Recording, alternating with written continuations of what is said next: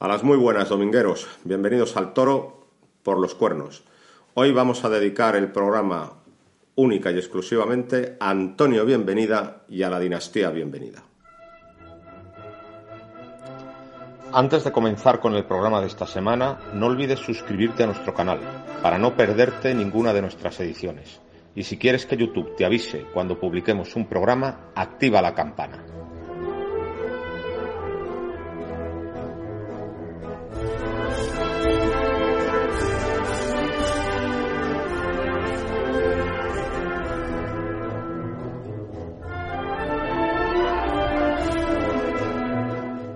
Muy buenas, domingueros. Bienvenidos al toro por los cuernos. Pues hoy estamos en un auténtico templo de la fiesta nacional. Estamos en casa de Gonzalo Bienvenida eh, y hemos venido pues a hablar de, de su abuelo Antonio y de toda la dinastía Bienvenida, porque precisamente el pasado 25 de junio se cumplieron los 100 años del nacimiento de Antonio Bienvenida y por lo tanto era obligado pues hacer un programa especial dedicado a los Bienvenida, que desde luego es la dinastía más abundante y más prolífica que, que, ha visto la fiesta de los toros. Muchas gracias, Gonzalo, por acogernos en tu casa. Encantado, Domingo. Lo teníamos pendiente hace tiempo sí. y me hace mucha ilusión, no solo por tu programa, sino por el cariño personal que te tengo de, desde siempre. Muchas gracias. Además, nos hemos sentado debajo de un precioso retrato de tu abuelo Antonio, el de Roberto Resendi, y yo creo que, vamos, que el, el sitio es maravilloso. Muchas gracias. Encantado. La, ya te digo, yo no tengo ningún mérito, he crecido en esta casa, mi madre se ha preocupado de, de recuperar e ir, ir, recogiendo a lo largo del tiempo todos los recuerdos de, del abuelo y de toda la familia y, y, la verdad es que es una maravilla eh, poder disfrutar de esto cada día. Si te parece, vamos a empezar por el principio, vamos a empezar por los orígenes de la dinastía. Y la primera pregunta es obligada, ¿por qué lo de bienvenida?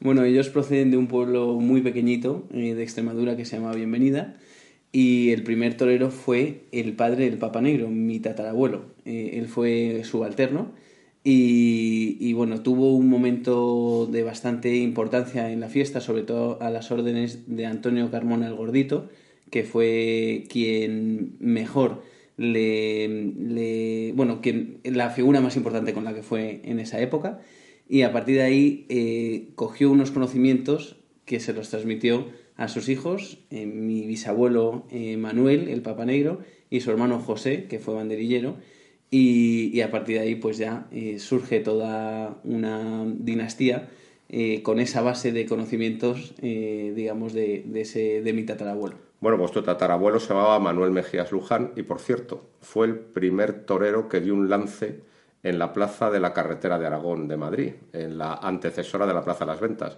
Ese día, pues eh, el toro de la inauguración de la plaza de la carretera de Aragón se llamaba Toruno, era de Veragua y el primer lance lo paró tu, tu tatarabuelo, que ese día me parece que iba a las órdenes de Manuel Fuentes Bocanegra. Es verdad. Uh -huh. eh, o sea que fue un torero que en la época de Lagartijo y Frascuelo fue un banderillero bastante, bastante reconocido y que toreó mucho. Uh -huh. Y, y, sobre todo fue un banderillero eh, que venía de ese pueblecito tan pequeño como era Bienvenida, un, un pueblo en, en Extremadura profunda, eh, que fue capaz de salir de allí de, porque empezó con la afición de las capeas y de, y de los encierros eh, en el campo de la época y consiguió hacerse un, un, subalterno importante. Y el Papa Negro, su hijo, nace en Bienvenida, pero casi siempre vivió en Sevilla, ¿no? Desde niño. ¿no? Efectivamente. Eh, ellos, la obsesión, eh, estando tan cerca de la provincia de Sevilla, la obsesión era trasladarse eh, cuanto antes a, a vivir a Sevilla y sobre todo ahí era donde se cocía el toreo y donde había más oportunidades. Y luego el Papa Negro fue un becerrista deslumbrante, toreó desde muy niño. Hay fotografías vestidos de torero pues con 10 años. Eh. O sea que eso también es una característica luego de, de, toda la dinastía, la precocidad. Eh. Sí, sí, sí. La verdad que, que eh, lo que te contaba, ¿no? Que mi tatarabuelo le, desde pequeño pues le, le inculcó toda esa afición y esos conocimientos y, y, mi bisabuelo, desde muy niño, yo creo que, que con 10 años eh, ya quería torear en público, incluso formó parte de una cuadrilla de, de niños toreros. en la que, en la que bueno, pues con 11, 12 años torearon especialmente en Portugal con muchísimo cartel. Eh, fue un novillero brillante, por cierto, tenemos ahí un novillo que mató en Barcelona el Papa Negro, que es un auténtico toro, ¿no? Sí. Fue un novillero brillante y tomó la alternativa en Zaragoza de, manos del algabeño, del primer algabeño, eh, creo que en el año 1905. Y mm, le costó, eh, digamos, destacar en un plantel de matadores, pues en aquel momento muy competido. Es, la edad del bronce, los, años de Machaquito y Bombita. Le costó entrar en las corridas importantes, pero el año 1909 es un año de, triunfos muy importantes de él en Madrid y cuando ya se había colocado en la primera fila, pues eh, se anuncia en Madrid para matar seis toros el día 10 de julio del año 10, seis toros de tres palacios y el tercero de la tarde de nombre viajero le da una cornada muy grave que trunca su trayectoria, ¿no?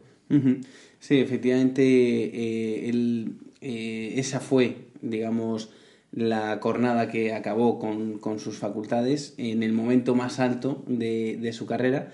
Y hasta ese momento, pues había vivido, yo creo que un poco todas las circunstancias, ¿no? Eh, había estado, había sido un novillero reconocido, toreando en todas partes. Luego, una pequeña época más estancada como matador. Había recibido cornadas fuertes. Recuerdo una en Francia en la zona de Niza, eh, eh, cerca, de, cerca de Niza, no, no sé incluso si, si en Niza, eh, donde, bueno, que también le tuvo tiempo recuperándose. Y, y estuvo viviendo en Madrid, que fue una, una, época también muy importante para él. Pero realmente cuando, cuando él creía que podía estabilizarse en, esa, en esos primeros puestos de, de la torería de la época, pues fue cuando recibió esa cornada el apodo del Papa Negro eh, se lo puso el crítico Don Modesto, que unas semanas antes había catalogado a Bombita como el Papa del Toreo. Y un poco por hacer la. Eh, bueno, pues por poner en su lugar a, mi bisabuelo, le puso el Papa Negro, que era, eh, digamos, el superior de los jesuitas, que en ocasiones tenía hasta más fuerza que el Papa de Roma. entonces, de ahí viene, viene ese apodo. El Papa Negro es de, la misma hornada que otros tres toreros muy importantes, eh, Rafael el Gallo, Rodolfo Gaona y Vicente Pastor. Eh, Machaquito y Bombita era junto a Antonio Fuentes. Machaquito, Bombita y Antonio Fuentes eran los toreros más importantes del momento, pero eh, llega un momento en que no se ponen de acuerdo con la, con la empresa de Madrid. Y entonces la empresa de Madrid que el empresario era Indalecio Mosquera, tuvo que echar mano pues de otros toreros.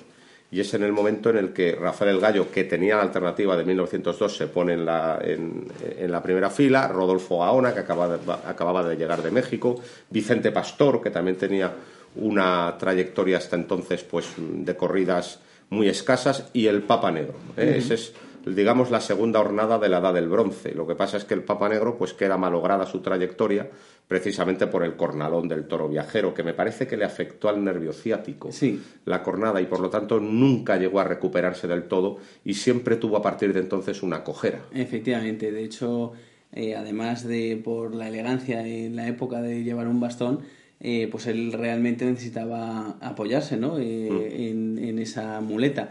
Y digamos que, que, él a partir de ahí mm, tiene dos, cuestiones. Tiene una familia grande. Muy numerosa. Muy numerosa, efectivamente, y tiene eh, una afición desmedida, ¿no? Entonces él lo primero que hace es refugiarse en América, donde consigue mantener un cartel, donde pese a que no está al 100% se valoran eh, otras eh, circunstancias, otras características de, de su toreo y por eso pues eh, logró tener muchísimo cartel en Perú, en Venezuela, en Colombia. Bueno, en Colombia llegó a torear una corrida en Bogotá en el Circo de San Carlos, que era en Bogotá la plaza anterior a la Santa María. Creo que llegó a torear en el Circo de San Carlos de Bogotá una corrida solo, que en el cartel pone bienvenida solo, solo, solo. O sea, es decir, no salió ni con banderilleros ni con nada. ¿Cómo fue eso? Pues mira, eso fue, eh, creo que era el Circo San Diego, eh, me parece, de Bogotá y, eso fue eh, que había habido un, un problema de sindicatos, de, mm. de, subalternos y no dejaban, eh, había un problema de negociación. Entonces eh, mi bisabuelo dijo, bueno, yo he anunciado que voy a torear cuatro toros en, en solitario, eh, y dijo, lo voy a hacer sin cuadrillas, ¿no? Porque, porque no, no podían, eh, los sindicatos no... Y entonces eh, el cartel no se ve muy bien, pero lo tenemos en seda y dice que pone peón, banderillero, matador y puntillero. son las cuatro cosas que iba a hacer en, ese, en esa corrida. Y bueno, pues fue capaz de, de matarle y además hay una leyenda ah, en la parte baja del cartel que dice que el espectador que no quede contento se le devolverá el dinero, ¿no? Como en el corte inglés. Y, bueno, pues creo que en el segundo toro, después de estoquearlo, de, de bueno, pues lidiarlo, sé, sé que alguno de sus hijos estaba en los voladeros pendientes, tocaban de vez en cuando al toro, o sea, tenía un poco esa, esa ayuda, pero en el ruedo realmente estuvo solo.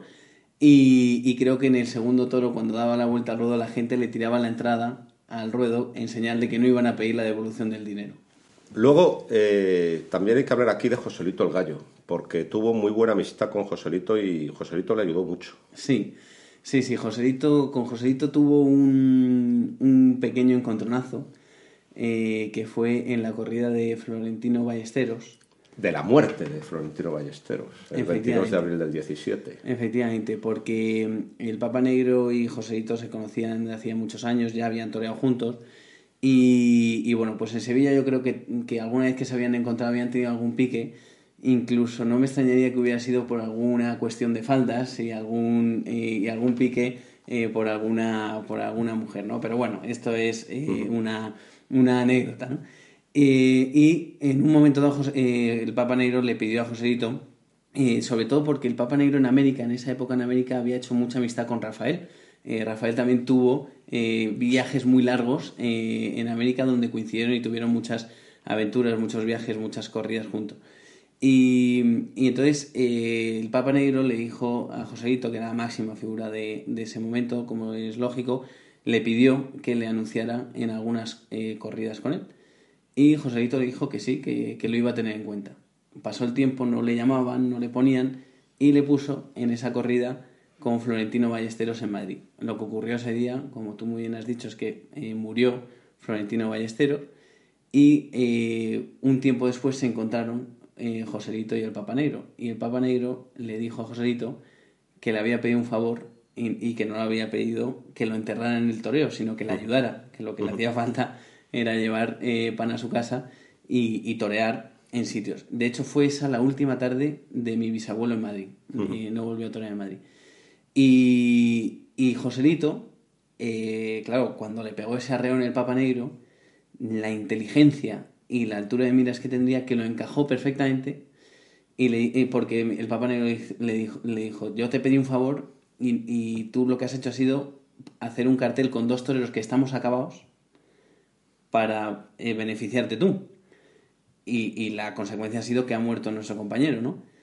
Y Joselito, fíjate, la remonta fuerte, Joselito fue capaz de encajarlo y, a partir de ahí le llamó y le llevó a muchas plazas eh, de segunda, de tercera categoría que le ayudaban a mi bisabuelo a estar en el toreo y, por lo menos pues tener un final de carrera digno. Y hablando de Joselito hay que hacer una referencia al célebre capote negro. Eh, cuando se muere la madre de Joselito, eh, Joselito se encarga un, un, montón de vestidos negro y azabache y un capote de paseo negro y azabache también, que tenemos aquí, por favor, enséñalo, el famoso capote. Sí. Que es una auténtica reliquia. Efectivamente. Este es el, el capote que, que se hizo Joselito el Gallo por la muerte de su madre y, bueno, pues la historia de este capote es que Joselito iba a haber dado la alternativa a Carnicerito de Málaga, a Bernardo Muñoz, y, lo que ocurrió fue que, falleció en Talavera y fue su hermano Rafael quien le dio la alternativa. Entonces, eh, al parecer, Joselito le tenía mucho cariño a Bernardo, le hacía mucha ilusión darle la alternativa, y Rafael tuvo el gesto de decirle, oye, este fue el capote de paseo que se hizo mi hermano en luto por nuestra madre y como tú ibas a ser su hijado, pues quiero que lo tengas tú. Carnicerito de Málaga lo conservó durante muchos años, lo cuidó como oro en paño y las circunstancias de la vida, una hija suya se casó con Rafael de Paula. Rafael de Paula vio este capote en casa de su suegro, eh, le encantó estaba, eh, y eh, Paula, eh, Carnicerito le prometió que en algún momento sería suyo. Pasó el tiempo. Pero. efectivamente, pasó el tiempo y Carnicerito de Málaga tenía necesidades económicas y Antonio Ordóñez le organizó un festival en el puerto de Santa María. Que por cierto, ese fue el último festejo que, que vio Juan Belmonte. Ah, sí. Porque se suicidó luego a los cinco días. Pues en ese, en ese festival, eh, Carnicerito le dio lo más valioso que tenía, que era este capote de, de Joséito, se lo regaló Antonio Ordóñez, y eh, mi abuelo se enteró y le dijo a Ordóñez, dice, bueno, tienes una joya, y bueno, mi abuelo era muy de Belmonte, pero muy de Joselito, o sea, yo creo que, que el Papa Negro Pero tú supo fíjate, inculcar a sus tú hijos las dos que vertientes, ¿no? en, la, en la entrevista larguísima que le hace Vicente Zavala por Tolés a tu abuelo en Hablan los viejos colosos del toreo, que es un libro que recomendamos, Sí. le pregunta entre... Es que le hace muchas preguntas y le, y, y le hace elegir entre muchas cosas.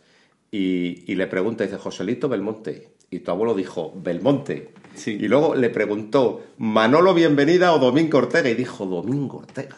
Sí. O sea, justo lo, lo que no se espera que diga. Sí, sí, sí, sí, sí.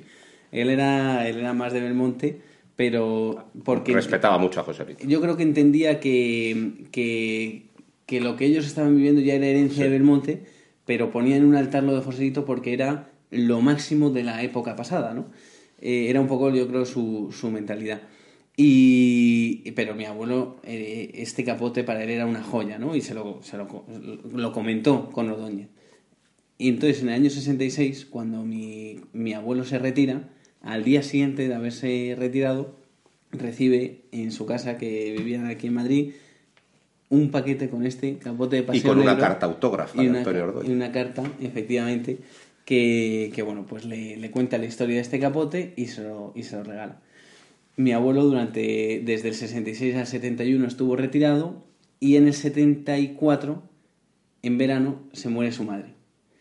Y en otoño, en octubre, en su última corrida, eh, ya sabía que se iba a retirar ese día, aunque no lo anunció, eh, decide ponerse por única vez en su carrera este capote. Que es el famoso día que Rafael de Paula se destapa con el toro barbudo de Borquez en Vista Alegre. Y cuando le hace el famoso brindis Antonio Bienvenida a tu tío Ángel Luis de te brindo este toro porque es el último que mato en mi vida y ya no voy a hacerte sufrir más. Efectivamente, ese día... Es un día histórico completamente. Y hemos visto el vestido que está allá arriba, el Sí. gran ayoro. Sí, sí, sí. Eh, ese día el cartel era Romero y, Pa- eh, o sea, Romero y Paula, efectivamente, con mi abuelo.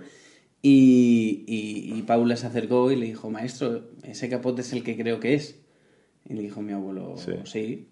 Y dice, hombre, maestro, ese capote era mío. Y le dijo mi abuelo, tú lo has dicho, era tuyo, ahora es mío. Y, y Paula siempre ha tenido un poco esa cosilla de, de que este capote tendría que haber sido suyo, ¿no? Pero luego se lo ha puesto otra persona después. Efectivamente, el único torero eh, que, que después de mi abuelo ha hecho el pasillo con él fue el Juli, en un homenaje a Joselito y Belmonte en Málaga, un domingo de resurrección de hace ya 7-8 años.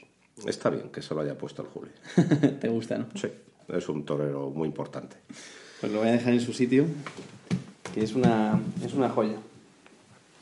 Bueno, pues eh, si te parece vamos a hablar ya de la descendencia del Papa Negro, porque el Papa Negro tuvo muchos hijos, todos toreros, y siempre se dijo que el Papa Negro era un gran maestro de toreros, eh, que mm, sabía pues transmitir muy bien el conocimiento taurino, hasta tal punto que no solo enseñó a sus hijos, sino que en la casa de General Mola III, en Madrid, en el barrio de Salamanca, que había un patio en la trasera de la casa.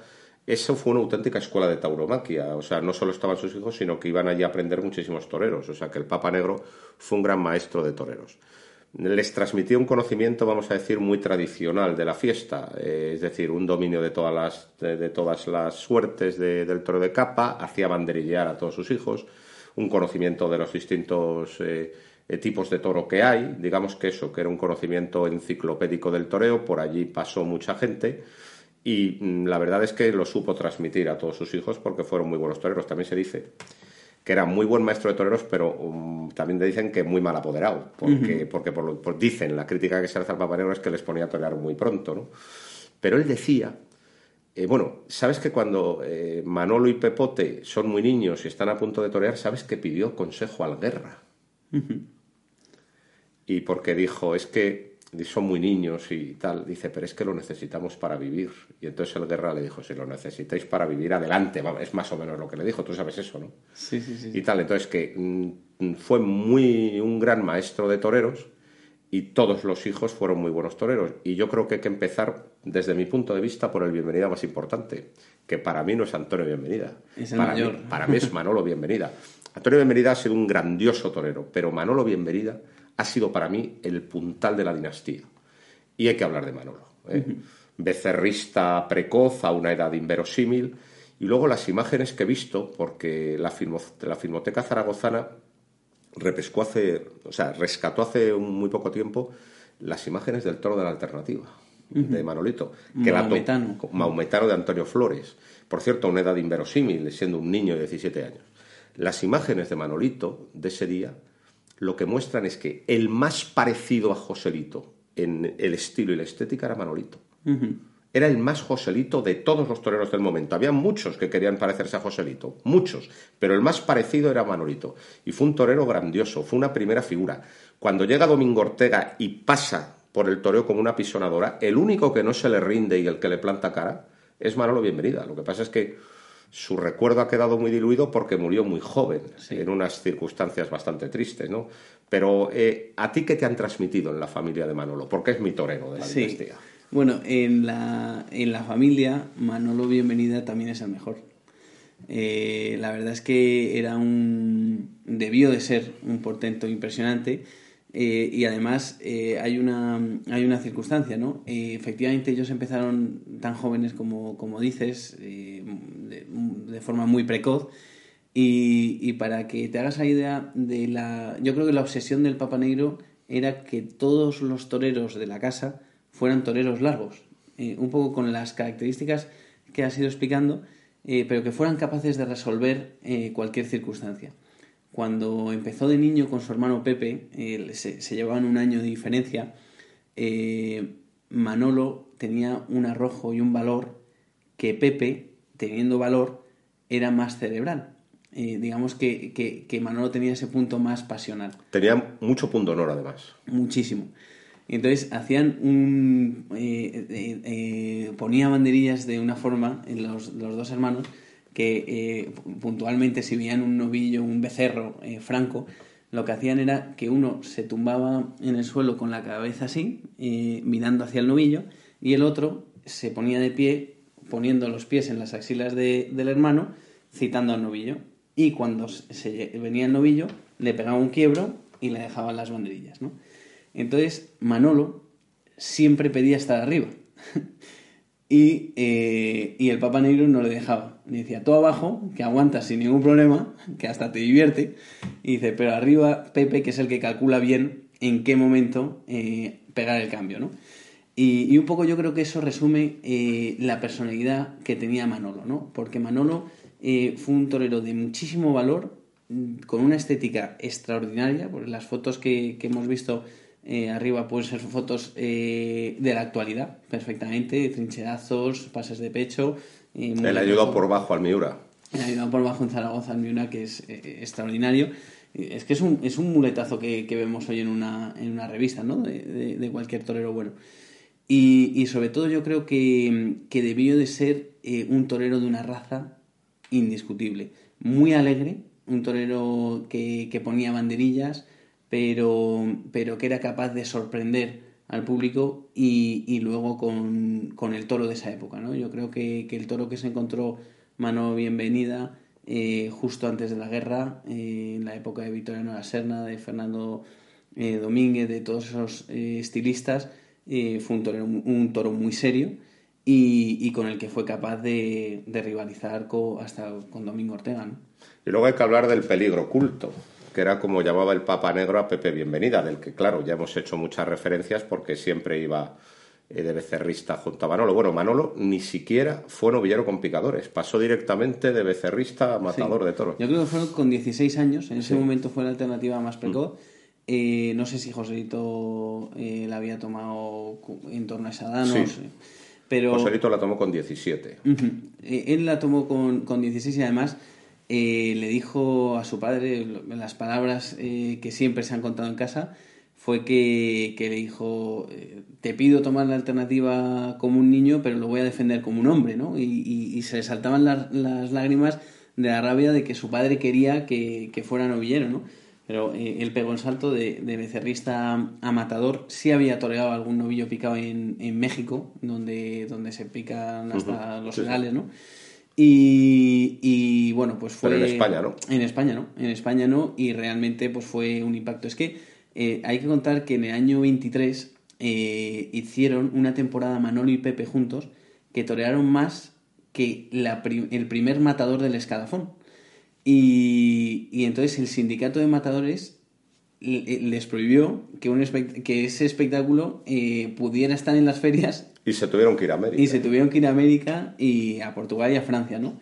Y, y bueno, esto, eh, por un apunte muy rápido, eh, cuando le costó tanto a los novilleros, a Simón Casas, a Nimeño, torear en España, eh, mi abuelo, en el sindicato de matadores, dijo, hay que dejar torear a los novilleros franceses en España, porque cuando mis hermanos no podían torear en España, torearon en Francia, ¿no? Pero bueno, es un apunte de una curiosidad, ¿no? Pero eh, la verdad que lo de Manolo debió de ser tremendo. Debió de ser un torero extraordinario. Murió con 25 años, en el año 38. Eh, fue un cáncer que, que, que lo, que lo fulminó. Ya en las últimas imágenes en Lisboa y alguna otra corrida, pues se le ve bastante demacrado de, de cara. Y, y bueno, pues no, no hubo nada que hacer. Fue un cáncer de pulmón que, que lo fulminó súper joven En el año 38. en el año 38 y murió en San Sebastián. Y la última corrida fue en Lisboa. Sí, Ujú. y, y luego, claro, estábamos hablando de Pepe, que el Papa Negro lo llamaba el peligro oculto, porque decía que de todos sus hijos era el que tenía más poderío. ¿no? Pepe, digamos que se cuajó de forma más lenta, eh, porque Manolo toma la alternativa muy pronto, en el año 29, y Pepe estuvo de novillero hasta el 32. Y luego le da, cuando le dan la alternativa, pues un poco torea el rebufo de su hermano. Pero el Papa Negro decía, tener paciencia con este, que es un torero muy poderoso, ¿no? Y yo creo que cuando verdaderamente estalla y cuaja, eh, Pepe, bienvenidas son en- cuando termina la guerra. ¿eh? Pues Sí. los años 39, 40, 41, 42, con triunfos muy importantes en Madrid, con un Pablo Romero que se llama colombiano, con un buen día que se llama turquesito. Y en ese momento, sobre todo, Pepe destaca por el poderío, como ya he dicho, y también por las banderillas y matando recibiendo. sí. Es decir, de todos los hermanos, eh, quien mejor ha banderilleado siempre se ha dicho que ha sido Pepe, que se le pone como cumbre en, en- en- en- en el arte de, los, de las banderillas, y luego fue también el mejor estoqueador de la familia. Sí. Banderillero y estoqueador. Sí, sí, sí. Yo creo que, que sin tener el brillo que pudo tener Manolo y Antonio, eh, pudo ser el que mejor entendió o el que mejor interiorizó las enseñanzas del Papa Negro. Y lo digo porque, porque fue muy completo. Fue un gran torero con el capote, un gran banderillero. Yo creo que no solo de el mejor de la familia, sino de, De su los época de la historia. y, y- y- incluso de épocas, eso ya te lo dejo a ti. Eh, y luego fue capaz de, de torear eh, todo tipo de toros con un poder excepcional y mataba muy bien. Al parecer, eh, junto a Pepe Luis Vázquez, es el torero que más veces alternó con Manolete, además de que le abría cartel, y eso como gran figura. Ahí también hay torero- que poner a Juan Belmonte Hijo, que toreó muchísimo. Sí, ¿verdad? Sí. Eh, pero además de abrirle cartel a, a Manolete, que como gran figura del toreo lo, lo- lo podía exigir, Manolete decía que él le daba una seguridad eh, que estuviera Pepe en la plaza, porque era el primero que llegaba a los quites, el que con cualquier comentario te adivinaba un toro, y, y luego lo que contaban sus hermanos era que tenía una cabeza tan preclara que en muchas ocasiones no era capaz de transmitirlo. O sea, eh, él le decía a Ángel Luis, eh, Ángel Luis, cuidado por el pitón izquierdo. Y, mi tío Ángel Luis no había visto nada raro por el pitón izquierdo, incluso le dice al banderillo, pégale dos capotazos, uno por cada pitón. ¿Qué le pasa al toro por el pitón izquierdo? No tiene nada. Entonces, eh, a lo mejor empezaba la faena, el primero por el derecho, en el segundo por el izquierdo, y le echaba mano el novillo. Y entonces, nada más llegar, cuando llegaba Pepe le decía, pero estás tonto, niño, no te he dicho que tengas cuidado por el izquierdo. O sea, él era capaz de anticiparse y de leer cosas que el resto... Hay una anécdota precisamente contada por Ángel Luis eh, en el año 44. En el año 44 se dio un cartel muy íntegramente bienvenidista, que era eh, Pepe Bienvenida, Antonio Bienvenida y Ángel Luis, que acababa de tomar la alternativa. Se dio dos veces en Madrid. La primera salieron las cosas muy mal, pero la segunda salieron todos a hombros. Y luego el cartel se repitió durante el verano. Y en Algeciras torearon los tres hermanos una corrida de Miura. Y contaba Ángel Luis que le dijo Pepe, iban a banderillar los tres hermanos, y le dijo Pepe, salto el primero. Y le dijo, no, no, el toro es mío, salir vosotros por delante. Que salgas el primero. Que no, que el toro es mío y yo cierro el tercio. Y le dijo, mira, pon el primer par, porque el toro es muy complicado y si, y si, y si no sales por delante no vas a ser capaz de banderillarlo. Efectivamente. Salió Antonio y puso el primer par apuradamente. Luego Pepe puso un par arriesgado, ¿eh? porque era muy buen banderillero, pero ya con el toro completamente avisado. Y efectivamente, Ángel Luis fue incapaz de ponerle un palo. Y luego le dijo, no ves lo que te había dicho. Ahí se ve el, poderío que tenía, ¿no? Y luego otra cosa muy curiosa, que también le hace muy distinto en la historia de los toros a Pepe. Nunca le pegaron una cornada. Efectivamente, nunca.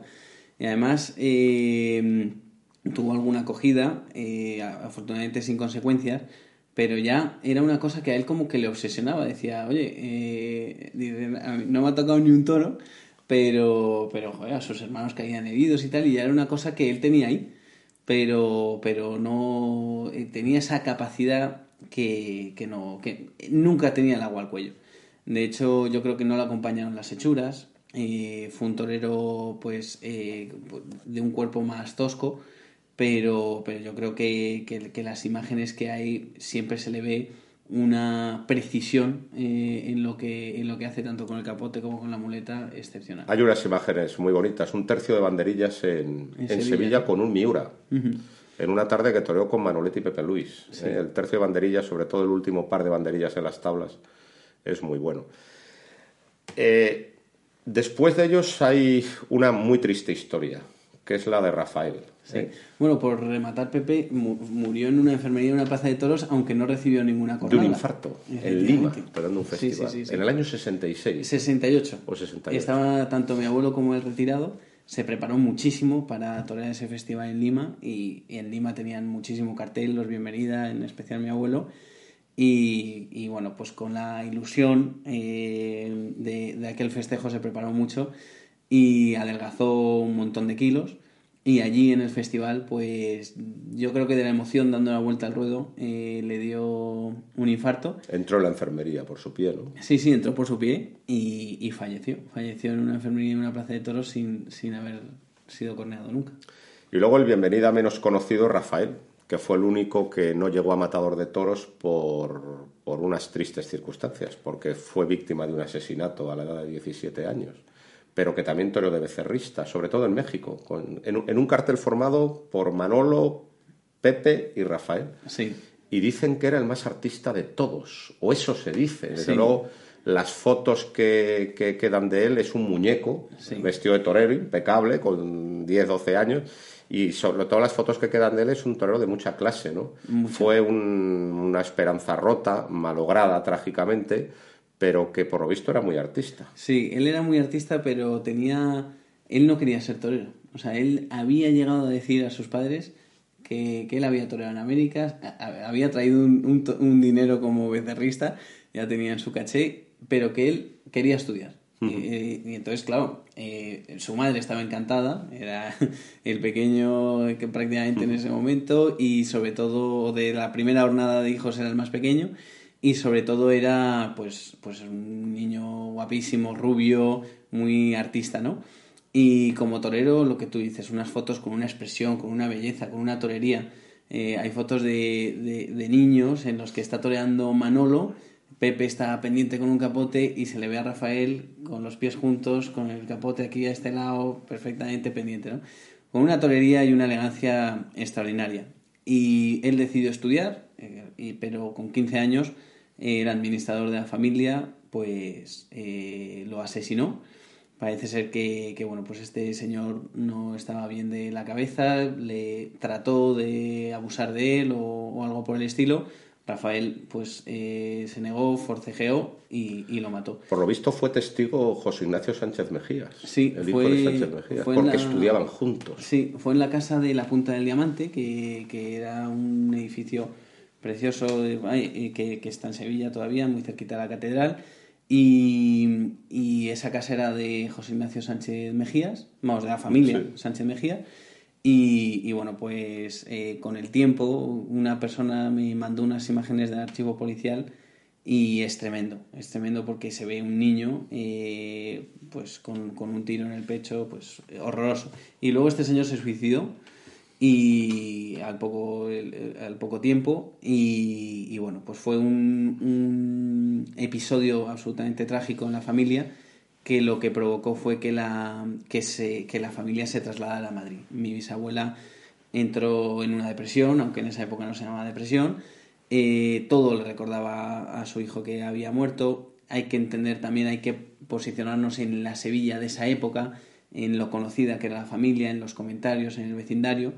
Y mi bisabuela lo único que... Mi bisabuelo tomó la determinación de que nos tenemos que ir a Madrid y mi bisabuela lo único que le pidió fue que le llevara una imagen del gran poder eh, para, poder rezar cuando... Que es la que está ahora en la capilla de las ventas. Eso es, esa imagen es, un, es una réplica del, gran poder que estuvo en General Mola, en, la calle Príncipe Vergara, en la Casa de los Bienvenida, y, y, después cuando se deshizo esa casa en el año 78, mis tíos lo cedieron a la Diputación, entonces Diputación de Madrid, hoy Comunidad de Madrid, y está en la capilla de las ventas. Pero yo pienso que, a pesar de que Rafael dijo que quería estudiar, yo creo que hubiera sido torero final. Probablemente. Porque el ambiente, el ambiente envolvente de esa casa es muy poderoso, tira mucho ya más porque tenía grandes cualidades. O sea, yo creo que hubiera sido torero seguro. Y si te parece, vamos a dar un salto. Vamos a dar un salto para dejar a Antonio bienvenida para el final. Muy ¿eh? Entonces, eh, vamos a saltar un, escalón para hablar del lore inglés. Muy bien. De Ángel Luis. Ángel Luis eh, es el más amanoletado de los hermanos. Creo, ¿eh? Es decir, el más ajoselitado es Manolo. Sí. El más poderoso es Pepe. Pero el más amanoletado es Ángel Luis. Es verdad. Ángel Luis eh, también es producto de una época, porque hay que tener en cuenta que Ángel Luis es figura de los novilleros en el año 43, sí. cuando Manolete está en pleno, en pleno apogeo, ¿no? Eh, por cierto, eso de que hizo tan famoso a Manolete de pegar naturales mirando al tendidor, lo había hecho antes Ángel Luis en la Monumental de Barcelona. Es un novillero muy brillante. Ángel Luis tiene todas las cualidades clásicas de los Bienvenida, de variado con el capote, banderillero, pero además el estilo vertical y la ligazón de Manolete. Fue un torero muy interesante, toma la alternativa en Madrid con sus hermanos, pero se desinfló muy pronto, es decir, se desinteresó pronto, ¿no? Pero fue quizá el, más amanoletado de los hermanos y, sobre todo eso, tuvo una etapa de novillero muy importante. Fue muy elegante, eh, él era muy delgado, muy fino eh, en, su cuerpo y en su forma de interpretar el toreo. Y sobre todo, mi tío Ángel Luis había tomado previamente la alternativa en Colombia, en un mano a mano con, mi abuelo Antonio, mm. pero eh, al venir a España no se la convalidaron, por decirlo de alguna forma y, la alternativa oficial es la que tú has dicho, efectivamente. Eh, mi tío Ángel Luis tuvo un problema, y es que cuando fue novillero, al competir con todos los novilleros de su época, destacaba.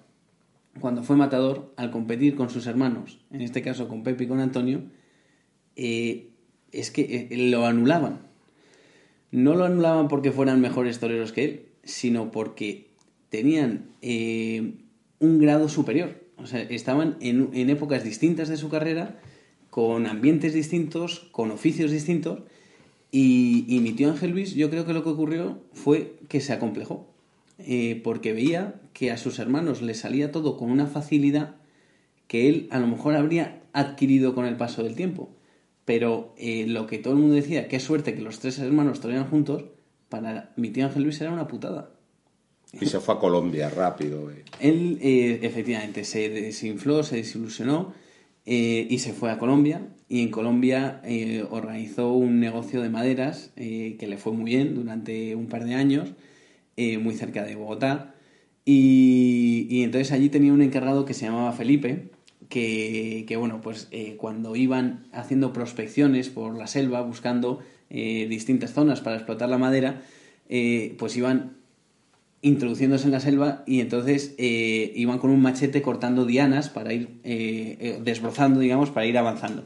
Y entonces le dijo, le dijo a Felipe, oye Felipe, se me carga mucho el brazo, tengo tirones, tengo dolores, de vez en cuando recuérdame que me cambie el machete de, de mano para, para, que no. Y entonces este, cada X tiempo, pues le, le avisaba, ¿no? Y entonces hubo un día que iba ahí peleándose con las zarzas y este Felipe le dijo, eh, Ángel Luis, con la izquierda. y entonces dijo, entonces se dio la vuelta y se acordó cuando en España le decía, ahora hay que coger la izquierda, ¿no? Y dice, aquí también, que me he venido huyendo de coger la izquierda y me vas a exigir aquí también coger la izquierda. Y luego eh, está Juan, el, hermano más pequeño. Bueno, también había una chica que se llama Carmen Pilar. Efectivamente, que ha, fallecido en 2022, o sea, en la más longeva y hasta, y hasta este año, sí. Y Juan yo creo que es el que tuvo que luchar más, porque aquí sí que el Papa Negro no quería que fuese torero. Por lo visto le, le echaba becerras toreadas y le contaba el embuste de que hay personas, le contaba el Papa Negro a Juan, hay personas que tienen un oro especial y los toros se le van, se, le van a las piernas y, no pasan. Entonces tú, tú no puedes ser torero. Pero el tío se empeñó, eh, también destacaba por las banderillas, eh, pero hay un día creo que muy desgraciado que es un novillo que, le queda vivo en Barcelona. Eso retrasa mucho su carrera y luego toma la alternativa después, eh, ya en, los años, bien entrados los 50 con César Girón en la Monumental de Barcelona. Digo esto porque es la única alternativa no, familiar, o donde no está implicado un familiar, ¿no? Sí. Pero luego la confirmación sí que es familiar, porque le confirma tu abuelo Antonio. Entonces, Juan, por las imágenes que yo he visto, es un torero muy inspirado en Antonio Bienvenida, tenía como referencia a su hermano, pero sobre todo yo creo que si hay que hablar de algo es de mala suerte, ¿no? Porque luego en Almendralejo hay un Miura que le, le pisó un tobillo y le destrozó, ¿no? pero que fue un torero que, que, sobre todo lo que hay que resaltar de él es su, su, afán por ser torero, ¿no? Porque en circunstancias muy adversas, pues siempre, pues, pues siempre quiso, quiso ser torero y siempre lo intentó, ¿no? Sí, yo creo que, la historia de Juan es eh, una carrera muy digna. Eh, que tampoco le ayudó en este caso el ser bienvenida, porque las comparaciones son odiosas y en ese momento de gran apogeo de mi abuelo, eh, bueno, pues eh, se mira con lupa, ¿no? Cualquier bienvenida que podía salir. Yo creo que fue un torero honrado, un torero con, con toques de sevillanía dentro de, de, un concepto muy clásico. Y las imágenes que he visto yo también he observado esa, esa similitud con el concepto de mi abuelo.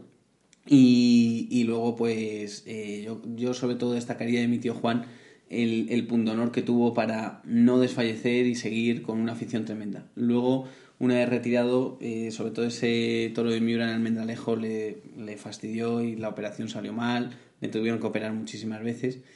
Y, y a partir de ahí eh, él fue apoderado, fue apoderado de toreros importantes y también mi tío Ángel Luis. Y, y bueno, pues yo creo que, que fue eh, una persona Mm, ligada al mundo del toro, pero sobre todo con un camino muy recto. Bueno, luego hay otro apéndice, que es Miguel Bienvenida, claro. un hijo de Ángel Luis, al que yo he llegado a, ver torear de novillero una vez en Valdemorillo, y que era un torero pues muy bienvenida, de mucha clase, muy, como su padre, ¿no? O sea, un bienvenida vertical. Y que yo creo que hubiera sido un torero importante, porque luego también le vi en un festival en Madrid, pues estuvo... Me ha retirado, sí, pero, sí, vamos, estuvo muy bien, además, pues, para torear un festival en Madrid hay que, hay que tener un gran oficio, un gran conocimiento del toro, hay que ser un profesional del toreo, y, y, estuvo muy bien y a mí me sorprendió mucho. Y yo siempre pensé, porque, porque no, no, no lo ha intentado de verdad, porque podía haber sido un torero importante, porque tenía mucha clase. Yo creo que sí, él tuvo unas circunstancias personales también muy mm, concretas. La muerte de tu abuelo. Claro, eso yo creo que le condicionó mucho.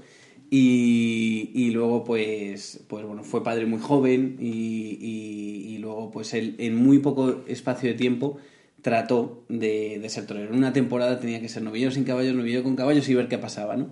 Y en esas circunstancias, pues es muy difícil. Pero yo creo que tenía una clase, la tiene, eh, una clase excepcional y, bueno, pues ha sido eh, yo creo que el, el, mejor último eslabón de la dinastía. Luego ya los que hemos venido... Tú has matado pues, también algún, algún becerro en algún festival. ya no de luces, o sea, yo creo que de luces pues ha sido, ha sido muy importante eh, eso, ¿no? El, haber mantenido esa línea de, calidad.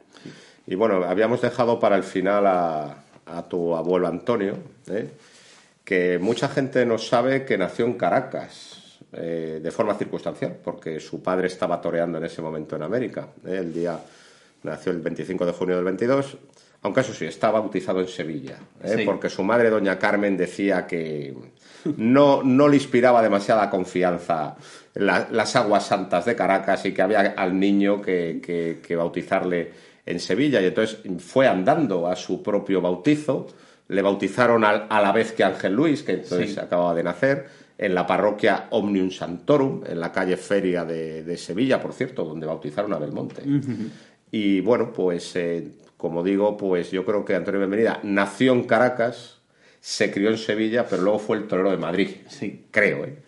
Y tuvo una carrera muy larga, una de las carreras más largas de la historia del toreo, y una carrera, pues que, digamos que es un torero que ha dejado gran recuerdo. Tú fíjate, eh, eh, en las épocas en las que toreó hubo toreros más figuras, que torearon más, que ganaron más dinero, lo que es ejercer de figura, pero que el paso del tiempo los ha devorado o, o los ha condenado al olvido, mientras que tu abuelo, toreando menos, ganando menos dinero, no ejerciendo de máxima figura, pues ha dejado un recuerdo imborrable. Sí, sí, es verdad. Yo creo que fue es un caso muy excepcional en, la historia del toreo, un torero de culto, eh, con una vida y una carrera basada en Madrid, en el idilio que, tuvo con, la Plaza de Toros de las Ventas desde su debut de becerrista. Y, luego yo creo que también ha sido eh, un torero eh, que lo hablábamos antes, ¿no? Muy fiel a un tipo de toreo, a un concepto, y, ese concepto pues, pues era el de la naturalidad, el de el torear mm, bien, ¿no? Eh, yo creo que, hay mucha gente que me dice, eh, me preguntan, joder, pero es que tu abuelo, los que no lo han visto, ¿no? Y yo tampoco lo he visto, pero lo he investigado todo lo que he podido. me dice, ¿tu abuelo era un torero artista? Y digo, hombre, yo creo que, que tenía muchas características del torero artista. Y me dice, ya, pero es que mataba todas las ganaderías. Y digo, bueno, porque eh, yo creo que era, también tenía una técnica eh, muy depurada y era muy capaz de, de, intentar hacer su toreo a todos los toros. También le pegaron muchas broncas cuando, cuando no veía, cuando creía que no. Y los toros le cogieron muy fuerte. Sí, tuvo cornadas muy fuertes, efectivamente. Yo creo que hay un primer Antonio Bienvenida que es arrollador es el Antonio Bienvenida Novillero. Eh, el Antonio Bienvenida Novillero tiene dos hitos. Es el día en Sevilla del quite de la escoba, ¿eh? que fueron unas chicuelinas eh, a cámara lenta con las manos muy bajas, muy bajas, muy bajas y rematadas por la espalda, que la foto, las fotos que hay, pero sobre todo una, son impresionantes. Y luego el granito de, de, novillero de Antonio Bienvenida, pues es la faena de los tres pases cambiados en Madrid al novillo naranjito de Antonio Pérez, ¿no? Que por cierto fue muy curioso, ese día toreó con Morenito de Talavera, Morenito de Talavera cortó muchísimas orejas y salió andando, y él no cortó nada y salió a hombros, porque luego lo pinchó, ¿no? Esas cosas que antiguamente pasaban, cuando no estaba reglamentada la salida por la puerta grande y, era, y lo único que dictaba la puerta grande era el entusiasmo del público. Pues Antonio Bienvenida salió por la puerta grande ese día sin cortar nada. Entonces yo creo que es un novillero arrollador, con todas las características de los Bienvenidas, pero también arrollando toma una alternativa que yo creo que merece un comentario especial, porque fue un mano a mano con su hermano Pepe con toros de Miura. Pero pasó una cosa, porque desecharon unos toros. Entonces, cuenta tú qué pasó el día de la alternativa. Bueno, lo que pasó fue que, yo. Eh, mira, eh, efectivamente, mi abuelo de novillero fue, tuvo un carterazo. Pero cuando su padre empezó a negociar eh, la primera campaña como matador de toros, se encontró que o dos opciones, o que las ferias no había hueco para Antonio Bienvenida, o que había hueco en carteles de segunda línea. Y mi bisabuelo creía que su hijo merecía alternar con las figuras desde el principio, porque se lo había ganado aunque no hubiera matado al famoso novillo. Pero tenía ambiente suficiente para, para ello.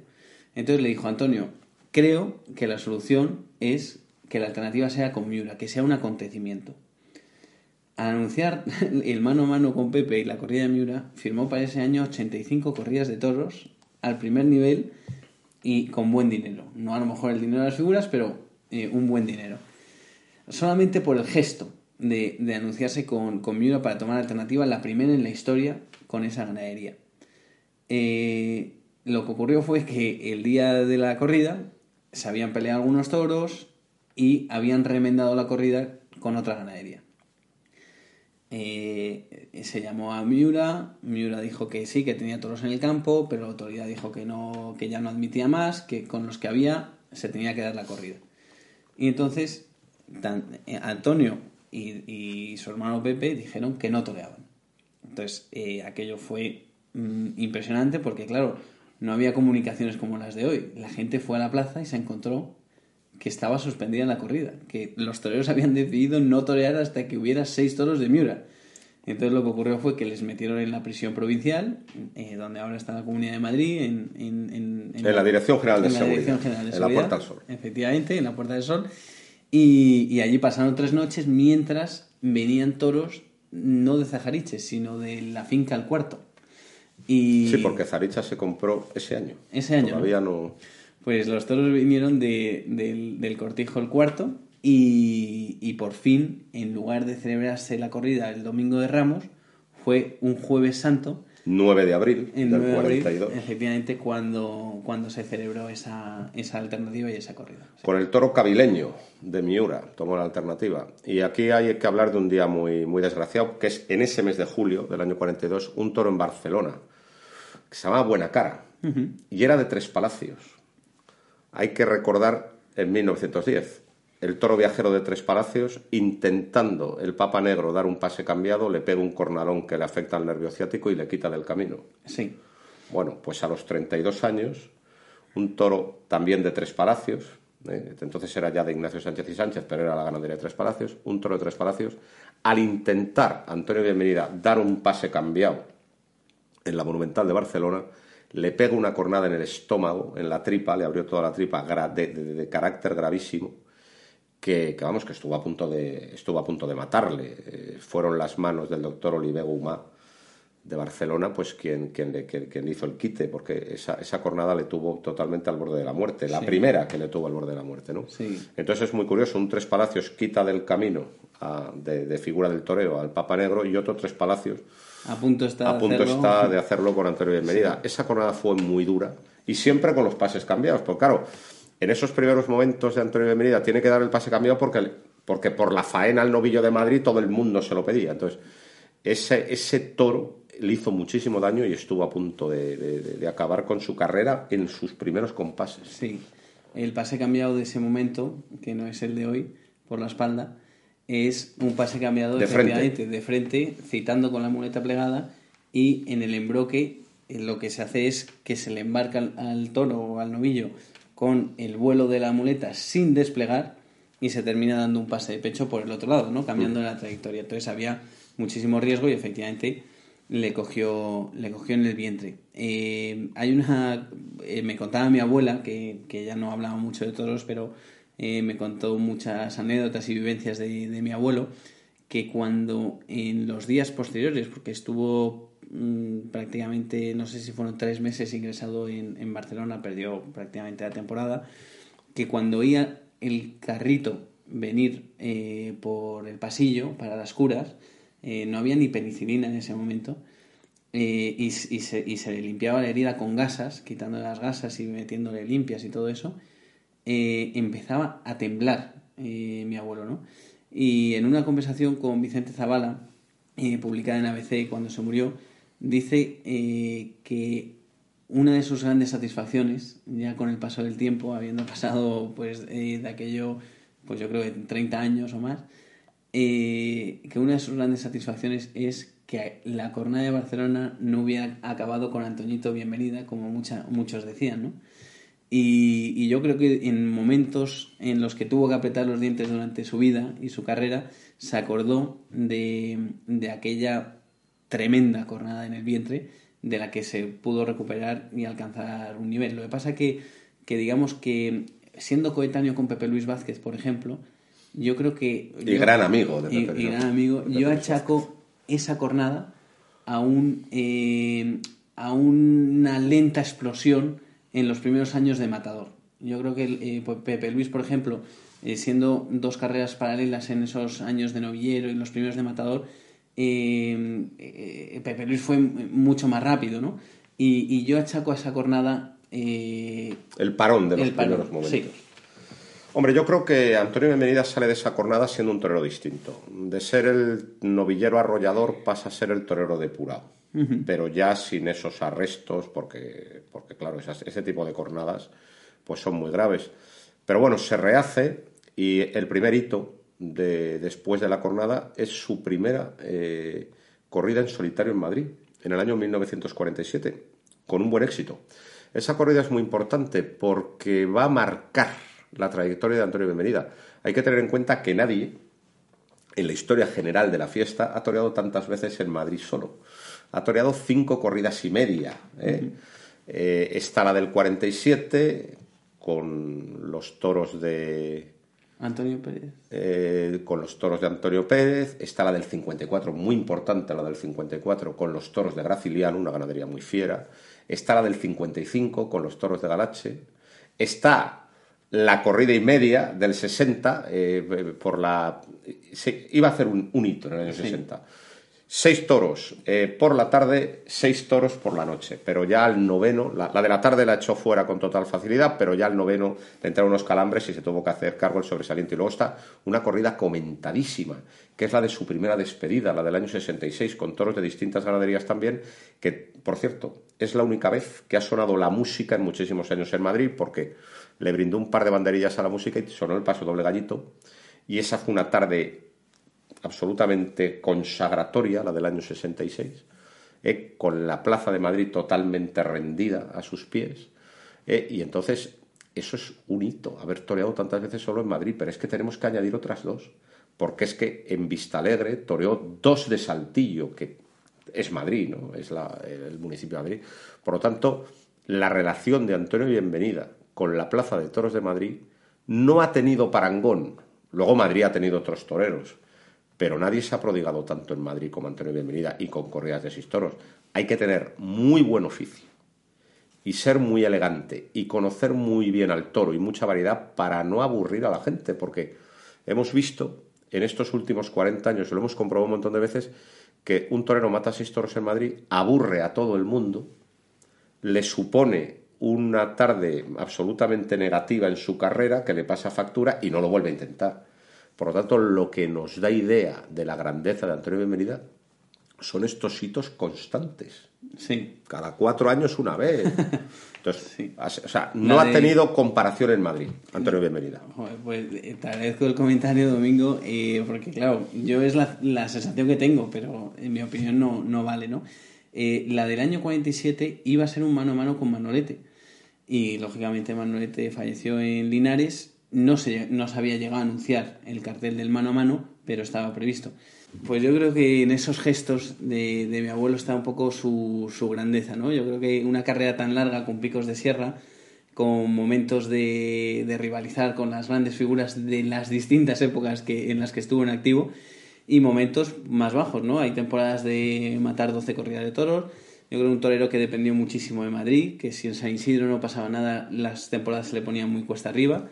Un torero que no tragaba con todo, que tuvo problemas con Balañá, con Chopera, con... Por ejemplo, en Barcelona toreó poquísimo después. Sí, por sí, ejemplo. sí, sí. Sí, por ejemplo, Barcelona era una plaza que se le daba muy bien eh, y que yo creo que tenía grandes partidarios. Y en una ocasión, en una tarde de éxito, de, de que todo iba muy bien, eh, él había estado bien, pero no había matado, que eh, fue yo creo su gran cruz, eh, la espada, decidió regalar un sobrero. ¿Y qué pasó? Que cuando se estaba duchando en el hotel, llegó el mozo de espadas muy apurado y dijo, oye Antonio, que es que ha mandado Balaña a una persona para pagar el sobrero. Dijo, oye, Para cobrar el sol. para cobrar el sobrero, ¿no? Eh, hay que pagarlo. Y dice mi abuelo, bueno, sí, sí, no me, no me voy a ir sin pagarlo, ¿no? Y bueno, pues eh, tuvo ahí un pequeño encontronazo con, con don Pedro Balañá y luego pues ya lo contactó más puntualmente y tal. ¿no? Entonces, bueno, pues también por su forma de ser, por su eh, independencia, eh, fue un torero que tampoco tuvo un apoderado eh, constante y no sé, por ejemplo, el caso del Viti, ¿no? Eh, Con Florentino. Con Florentino, cosas de estas, ¿no?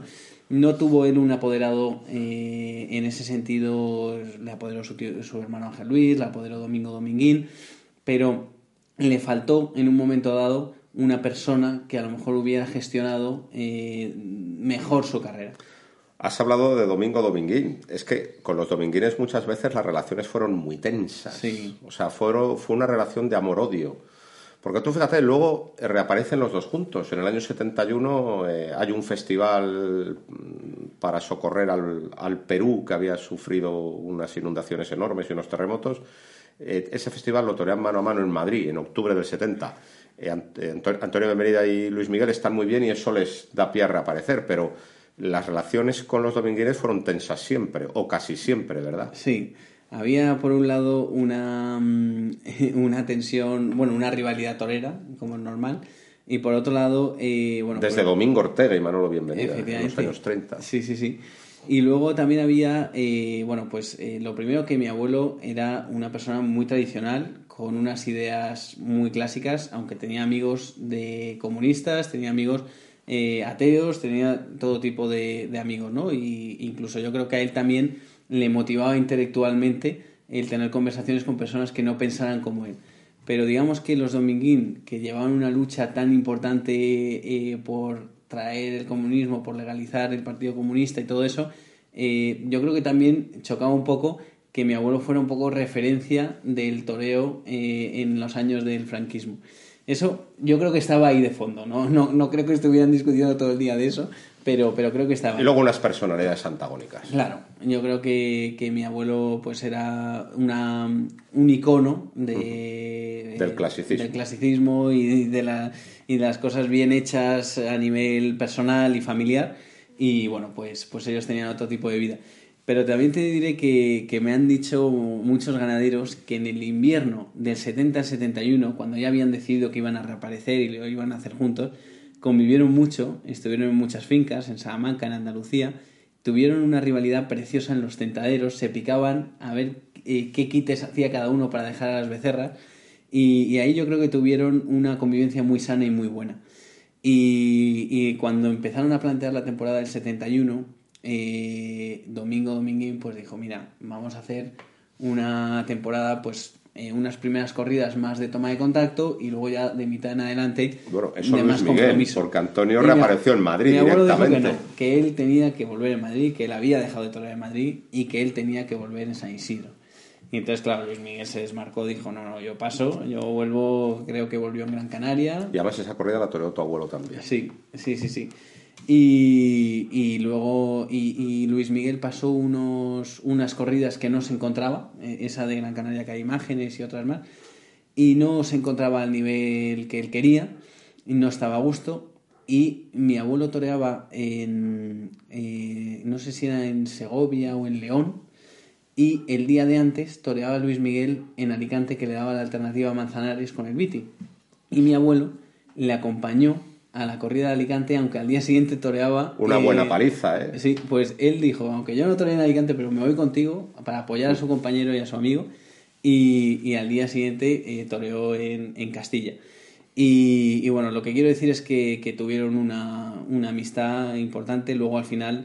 Eh, bueno, pues no esa reaparición, pues ya Luis Miguel la siguiente temporada se quiso tomar de otra forma, mi abuelo ya quería continuar y lo que le ayudó muchísimo a mi abuelo en esa segunda época fueron las tres orejas que cortó en la corrida concurso, eh, esa de portuguesa, hispana, portuguesa. Que, Dos que, orejas son Murteira ahora, ¿ves? Sí, sí, porque yo creo que, que la reaparición fue cuestionada. De hecho, figuras del torneo de la época como Pago Camino u otros toreros mmm, cuestionaron, ¿no? Decir, joder, después de cómo ha dejado el listón Antonio Bienvenida, ¿por qué pues esta reaparición? Yo te voy a decir una cosa. Yo creo que la, el mejor Antonio Bienvenida es el de la reaparición del 71 al 74.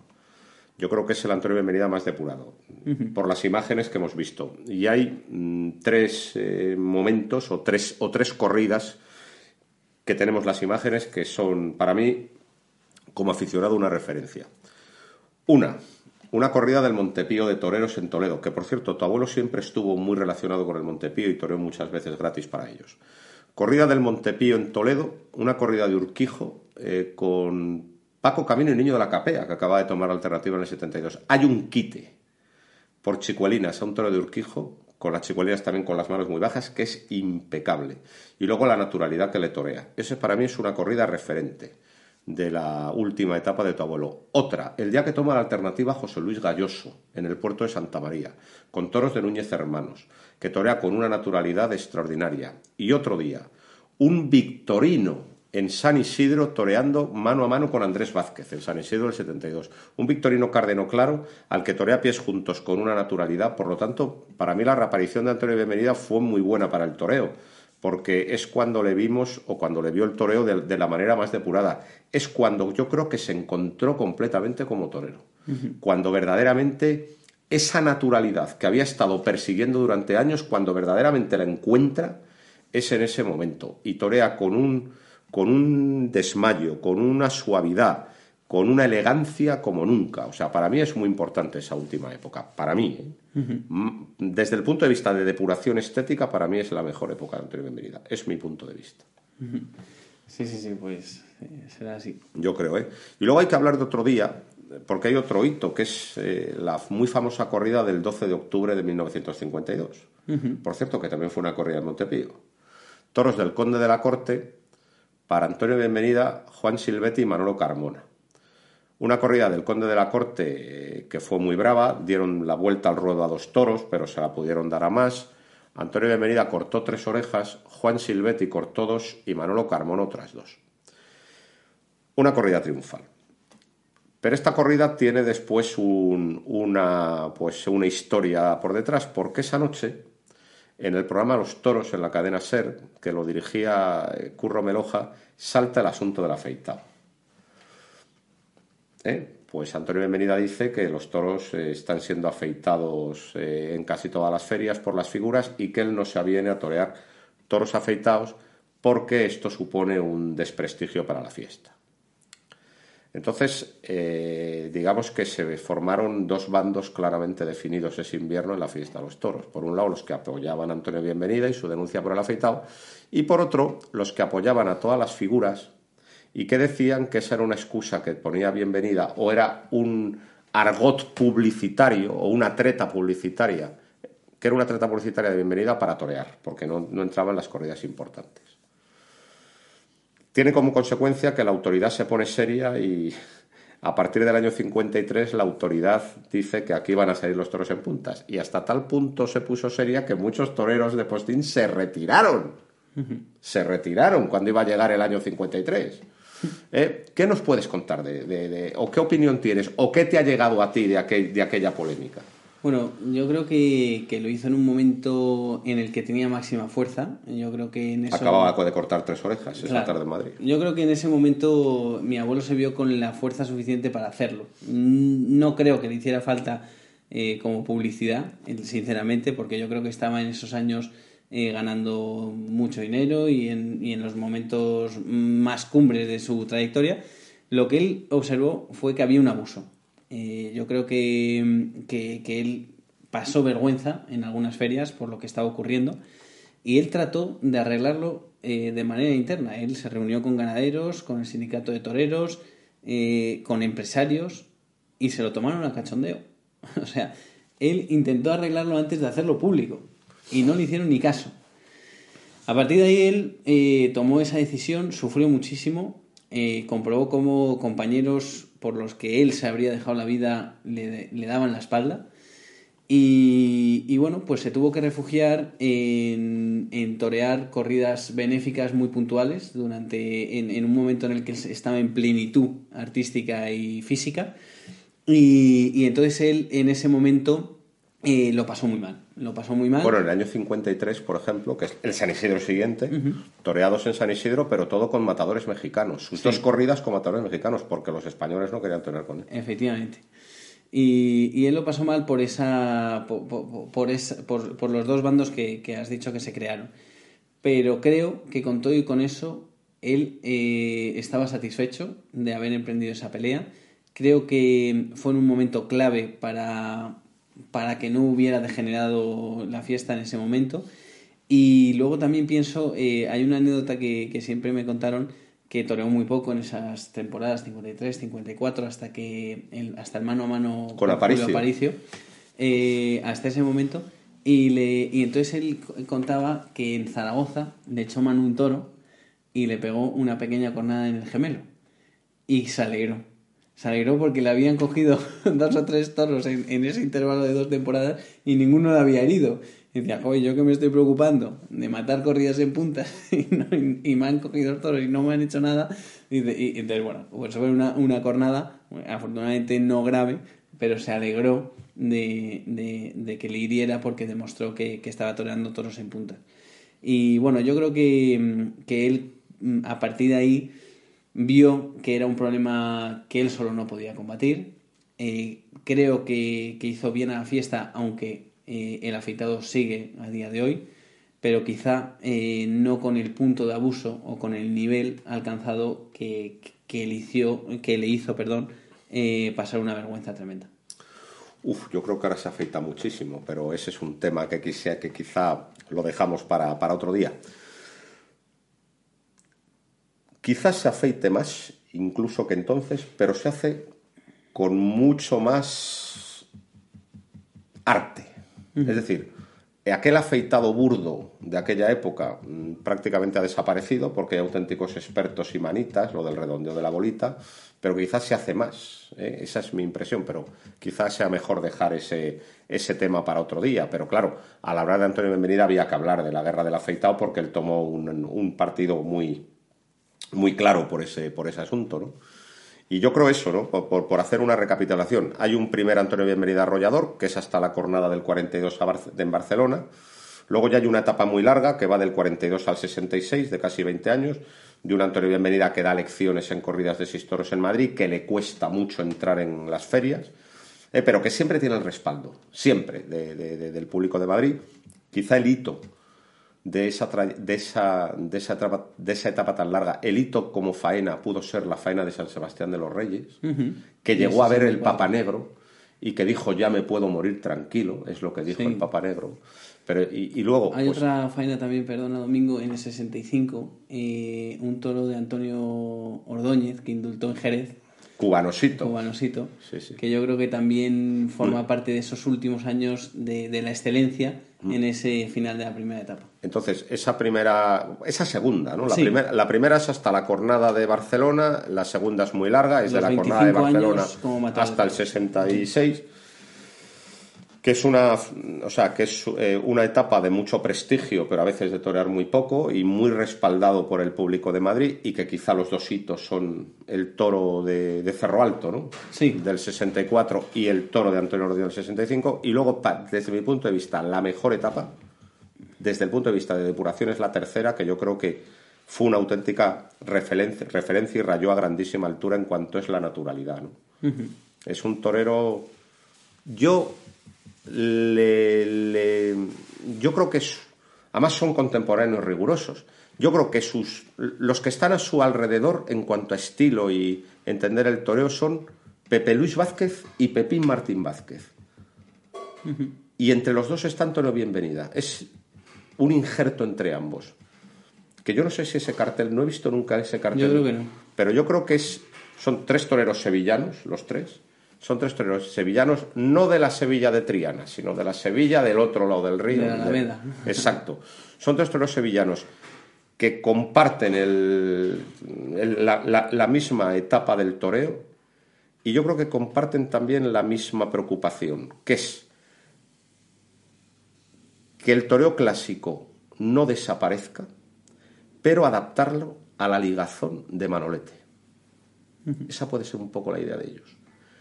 Y yo eso, yo, yo creo que está con, con Pepe Luis y Pepín. Son, sus, son los toreros a los que verdaderamente eh, eh, eh, está en ese grupo, en ese ideal. ¿eh? Y desde luego, para mí, la, la depuración y la perfección, para mí la alcanza en los años 70. Es mi punto de vista.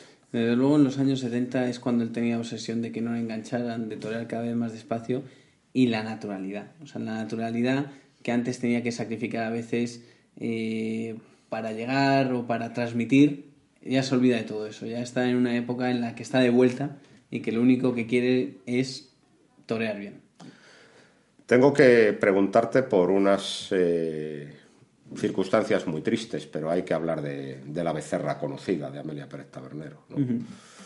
Se acababa de retirar el año antes. El San Isidro del 75 lo ve desde el tendido, que por lo visto estuvo en el Batán. en San Isidro y los que le acompañaban le vieron melancólico y le dijeron, Antonio, ¿qué te pasa? Dice, ¿que qué me pasa? Dice que ninguna de estas corridas es para mí. Dijo. Sí. sí, sí. Entonces, el San Isidro del 75 lo va en el tendido, pero sí que toreó festivales ese año. Y en el mes de octubre se va en de tentadero Amelia Pérez Tabernero y se va con su sobrino Miguel, al que estaba enseñando el oficio. Y se cruza en un accidente desgraciado la becerra conocida. Sí, él seguía con una afición tremenda, efectivamente, pues no podía dejar de torear y toreaba los festivales encantado y, y todos los tentaderos porque tenía muchos amigos ganaderos que seguían contando con él, ¿no? Y lo de ese tentadero del 4 de octubre, pues fue un tentadero muy familiar. La casa de Amelia Pérez Tabernero era prácticamente como su casa y organizó ese tentadero con unos, porque habían venido de Perú la familia Graña, unos amigos entrañables suyos, y quería enseñarles cómo toreaba Miguel, que era su gran ilusión y, donde él tenía la esperanza de la continuidad de la dinastía. Y, bueno, pues él tentó esa becerra conocida y, y, le dieron puerta y se fue al campo. Y la segunda becerra la tentó Miguel y, mi abuelo estaba muy pendiente, como es normal, ¿no? Incluso en algún momento pues la dejaría al caballo, estaba, intervenía en el tentadero. Y en un momento en el que mi tío Miguel estaba toreando en un tercio de la, de la plaza, en el tercio contrario estaba mi abuelo pendiente con el capote en la mano, eh, dando la espalda a la puerta por la que eh, había dado, se había dado puerta a la primera becerra. Y una cosa extrañísima que no ocurre nunca es que la vaca que ya había sido tentada volvió a la plaza y, no ocurre porque normalmente pues salen agotadas y lo que quieren es estar en el campo, ¿no? Y, esa puerta se había quedado mal cerrada. Entonces pegó un golpe en la puerta y el primero que se encontró de espaldas fue mi abuelo, que no le dio tiempo a reaccionar y le cogió por la corva y cayó con la nuca. Entonces, a partir de ahí, pues mi madre tenía 14 años, estaba toda la familia, estaba mi abuela, que no iba a muchos tentaderos, a no ser que hubiera mucha confianza, y estaba allí. Y estaba allí, estaba toda la familia. Era un día pues más familiar que profesional. Y, entonces mi abuelo enseguida notó que era algo gordo. Le echaron un capote por encima porque tenía frío. Empezó a hacer como el arco, a mover las manos y tal. Y, estaba, y él estaba preocupado. Entonces dijeron al sanatorio de toreros. Él dijo, no, no, llevarme a la paz. Y, y, a partir de ahí, pues eso fue el 4 de octubre y él murió el 7 y entre medias, pues, pues bueno, pues no se atrevieron a operarle, no se sabe lo que hubiera pasado si lo hubieran operado, pero él era una persona muy creyente y, y yo mm, me consuela pensar que murió haciendo lo que más le gustaba, que era torear en el campo y, y que bueno, pues murió con 53 años, pero dejando un legado impresionante. Y luego también hay que hablar de las intervenciones de Antonio Bienvenida en el cine, porque salen dos películas. La primera en la que sale es Yo he visto la muerte, que, de, José María Forqueques. Son cuatro historias. Eh, hay una primera de Álvaro Domecq con su jaca espléndida, otra de Andrés Vázquez eh, sobre su paso por las capeas. Por cierto, Andrés Vázquez es un torero muy relacionado con Antonio Bienvenida, porque Andrés Vázquez le admiraba mucho y en sus últimos años lo que quería era torear con la naturalidad de Bienvenida. Y Andrés Vázquez, gracias a que mató seis toros, tiene Antonio Bienvenida el, monumento. al lado de la puerta grande de la Plaza de las Ventas. Que uno de los que aparece llevando a hombros al abuelo es Andrés Vázquez, vestido de corto. Eso es. Y entonces, pues en, yo he visto La Muerte, hay cuatro historias, luego está también, es muy interesante la historia que protagoniza Luis Miguel Dominguín, recordando la, muerte de Manolete en la feria y tal. Y luego hay una eh, historia que protagoniza tu abuelo a resultas de la cornada del toro de Juan Covaleda en la Feria San Isidro del 58 que le dio en el cuello su otra gran cornada grave y que estuvo a punto de matarle. Entonces, pues en la película pues habla eh, Bienvenida pues de lo que supone reaparecer, del miedo, aparece Pepe Bienvenida y tal, y bueno, y cómo reaparece y... Y la obsesión que él tenía de, de, ver los vídeos, de analizar por qué me ha cogido, por qué me ha cogido. Eh, él debía ser un estudioso tremendo. Y yo creo que, fíjate, Domingo, en esa película se ve eh, cómo pesa el, el, aficionado por encima del torero en algunos momentos. Sí. Eh, hay una anécdota que mi tío Ángel Luis también le decía, Antonio, ¿cómo se te ha ocurrido poner tan largo el toro al caballo? Si ya sabías que la gente se iba a posicionar de parte del toro, ¿no te has dado cuenta? Y mi abuelo decía, es que me encanta verlo galopar. Claro, mm. para él muchas veces era antes, ¿no? Y entonces me recuerdo en esa película cuando están viendo el vídeo eh, y cómo se fija en, en, en el toreo, eh, analiza al toro y a, él como torero desde una perspectiva más de aficionado que de torero. Ese, eh, esa película extraordinaria de José María Forqué, el, el guion es de Jaime Darmiñán, que años más tarde haría Juncal, y, y lo escribió con mi abuelo, lo escribieron juntos. Y luego también hay otra película de José María Forqué que también es, una película muy, muy amable, que es La Becerrada, que son unas monjitas que quieren montar un festival. ¿No? Y le salió un festival bueno. Lo que pasa es que luego llueve con los dos de y, y Antonio Bienvenida. Y sale Antonio Bienvenida toreando en el campo a una becerra de María Montalvo y da una lección eh, toreando en el campo, da una lección de variedad, de torería, con una guayabera blanca. y esas imágenes son muy bonitas también. Son las dos intervenciones de Antonio Bienvenida en el cine, que yo sepa. Sí, sí, sí, sí, es así, así es. Sí, sí, sí. y luego, pues, lo que te he dicho, eh, han transcurrido, pues, muchos años de su muerte, pero sigue en el recuerdo de la afición y, de la, gente, ¿no? incluso de los que no le vieron torear Mientras que hay toreros que fueron muy importantes, que ganaron mucho dinero, que sin embargo se ha diluido su recuerdo. Yo creo que es importante y que sobre todo que tú captas ese recuerdo.